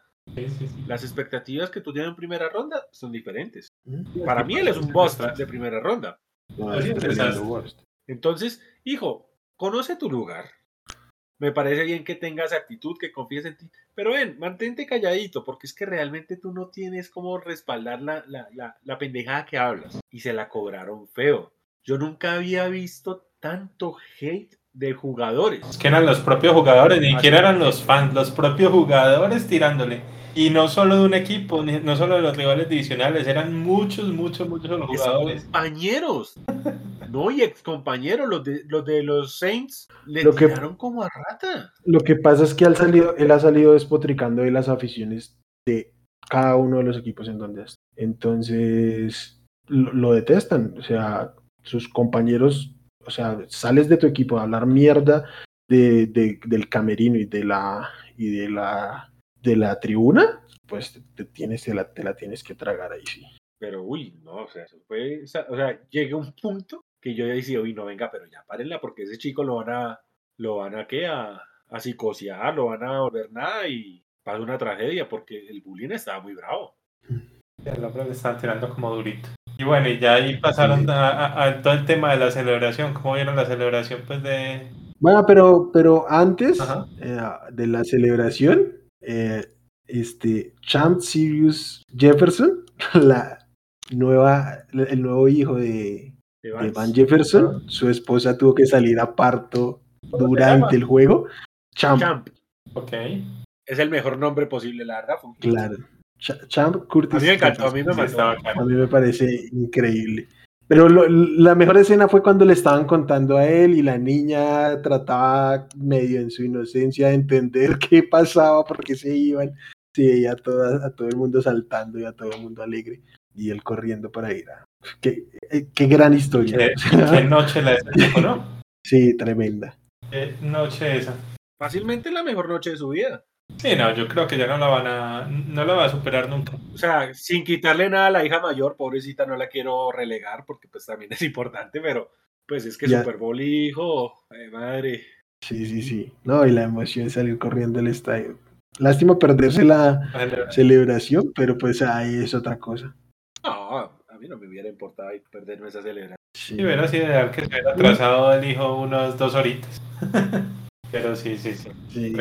Pero no, bueno, no hubiera sido tan anecdótica la, la que la.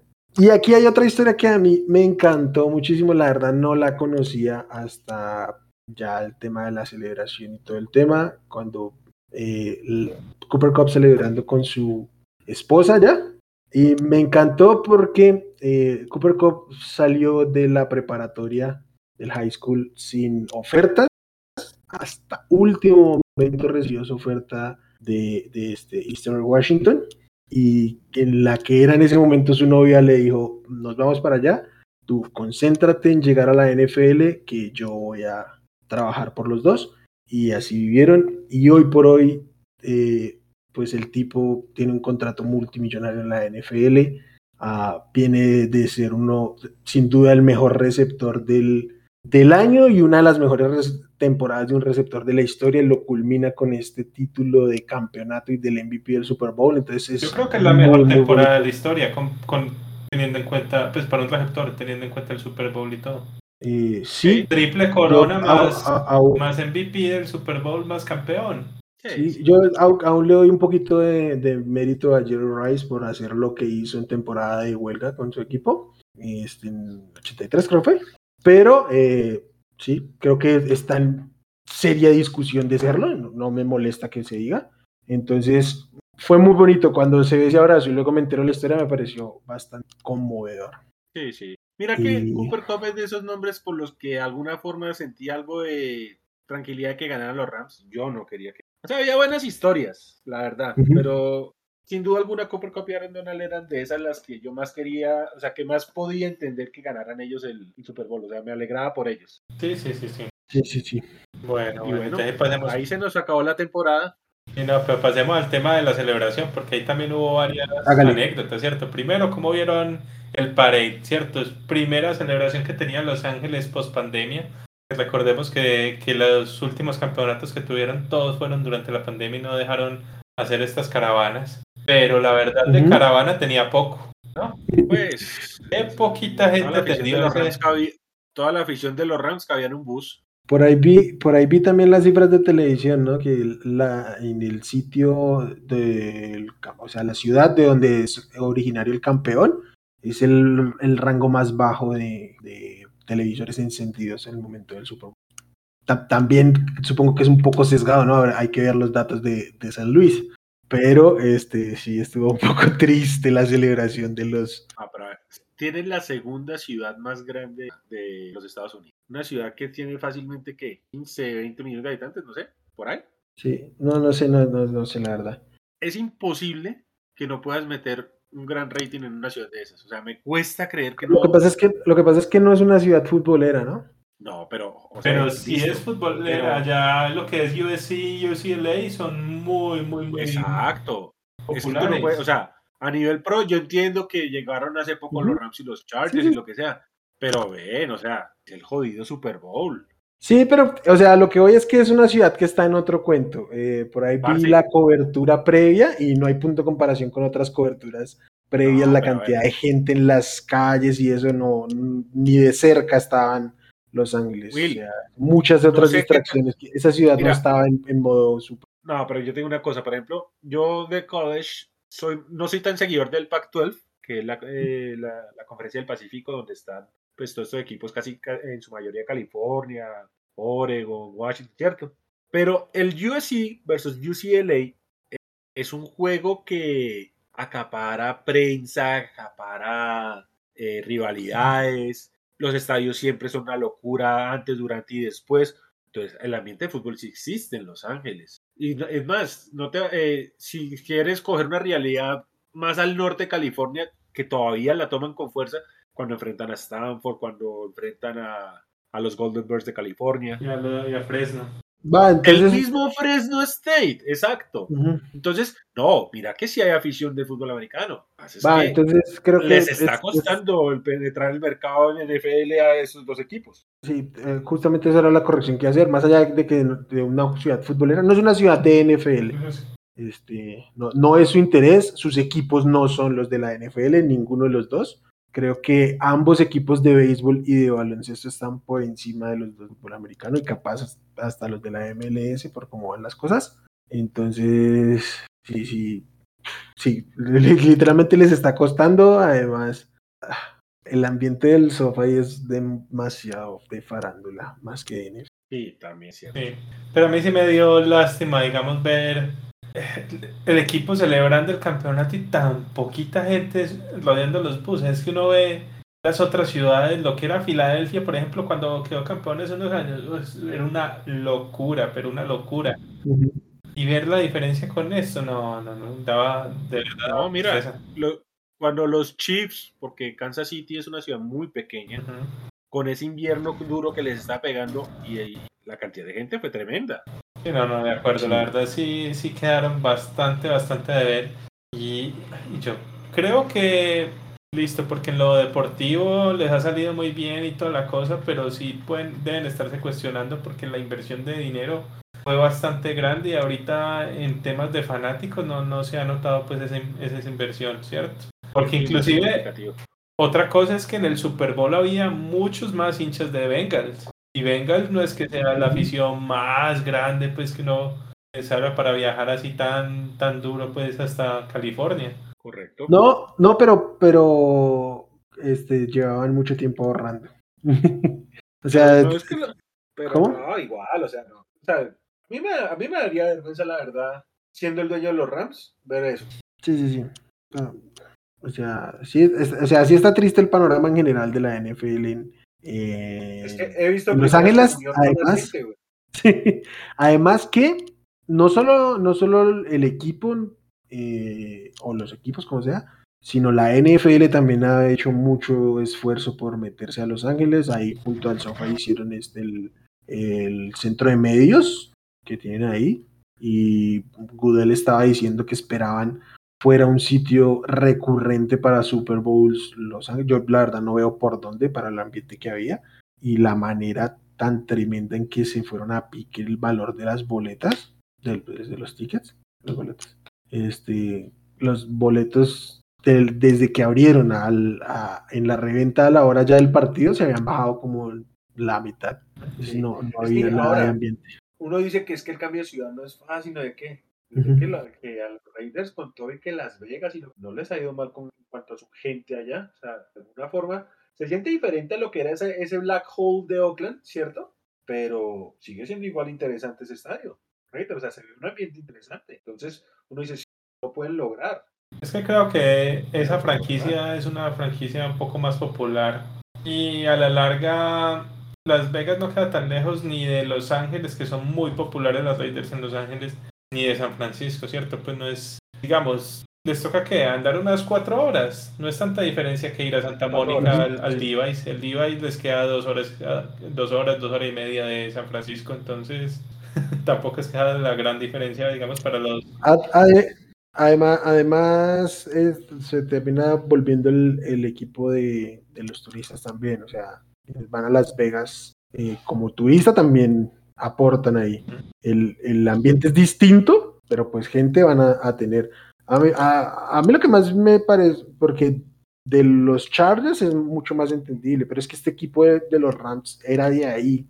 Uh, debería, yo pensé cuando regresaban que tendrían una base un poco más sólida de, de fanáticos de, del tipo mi familia es de los Rams, ¿sí? Yo entiendo que ya lleva más de 20 años fuera, pero que, básicamente es una generación fuera.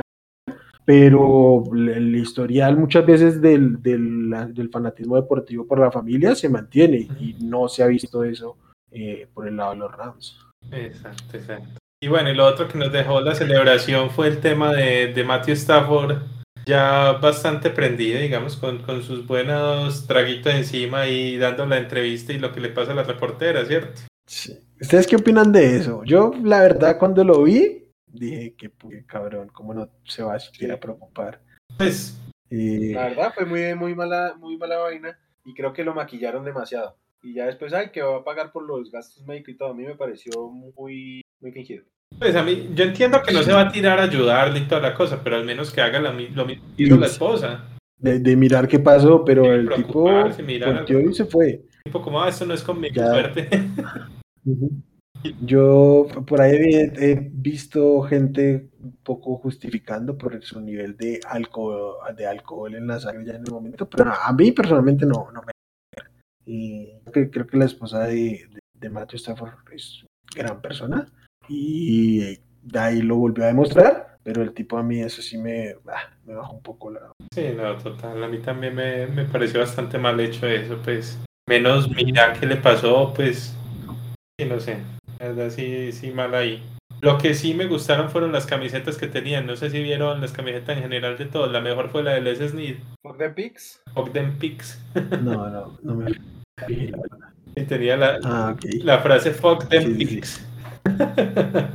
A la mierda los picks del draft. Sí, sí, sí, la verdad. Muy, muy bueno. Bueno, ¿ustedes creen que haya más equipos que tiendan a, a esa cultura? Bueno, a ver, yo, yo creo que sí abre una, digamos, una ventana En para que algunos equipos lo intenten. El tema es que entre más equipos lo intenten, más van a fracasar, ¿cierto? Porque obviamente solamente puede haber uno Claro. al final que lo logre y puede que muchas veces no haya hasta ninguno, porque no siempre va a pasar. Pues yo creo que sí le va a abrir la ventana para que algunos lo, lo intenten. Sobre todo creo que equipos que estén ya en situaciones con un quarterback veterano al que le queden un par de años, no sé, por ejemplo, para donde vaya Rodgers, por decir algo. Que Ya le quede, si piensa que quede en Packers o, o- o que salga. Y ya sabemos que le quedarán dos, tres años. No me sorprendería que, que un equipo con un quarterback veterano así ya empiece a ir all-in durísimo, como lo hicieron los Rams acá. A mí me debo decir que me preocupa, porque no sé si ustedes se acuerdan cuando grabamos el programa con, con Chato Romero, que hablamos de la división, y decíamos, este equipo va a estar bien mientras esté sano. O sea, este equipo en profundidad no tenía absolutamente nada. Se le cayeron los safeties Sí. y literalmente tuvieron que traer a un tipo del retiro. Se les, se les cayó eh, eh, Woods y tuvieron la oportunidad de reemplazarlo con Odell, pero cuando se cayó de él, por poco y se les va el Super Bowl. Eh, y yo creo que estos super, super equipos tienden a eso, a tener un gran equipo, pero por la misma dinámica de la liga es, es difícil tener una profundidad. Eh, literalmente necesitas que se te, se te conjugue todo para que, para que salga. Sí, sí, sí. Pero yo creo que igual lo van a intentar en algunos equipos, sí, no es, no es fácil. Y como decíamos, ya ha habido Dream Teams anteriormente y muchas veces han fracasado. Me acuerdo mucho de unos Eagles que tenían un super Dream Team, ¿cierto? Cuando llegó a Somu allá, tenían un super equipo y no llegaron a nada. Y, y así ha pasado muchas veces. Entonces, sí, yo creo que, que como dicen, le- tuvieron algo de suerte también ahí los, los Rams con el tema de lesiones y Que, que eso es de siempre, ¿no? Normalmente el equipo campeón es porque logró mantenerse sano en los momentos importantes. O sea, es difícil que un equipo que no esté sano eh, llegue a, a momentos claves de la dinámica propia de la liga.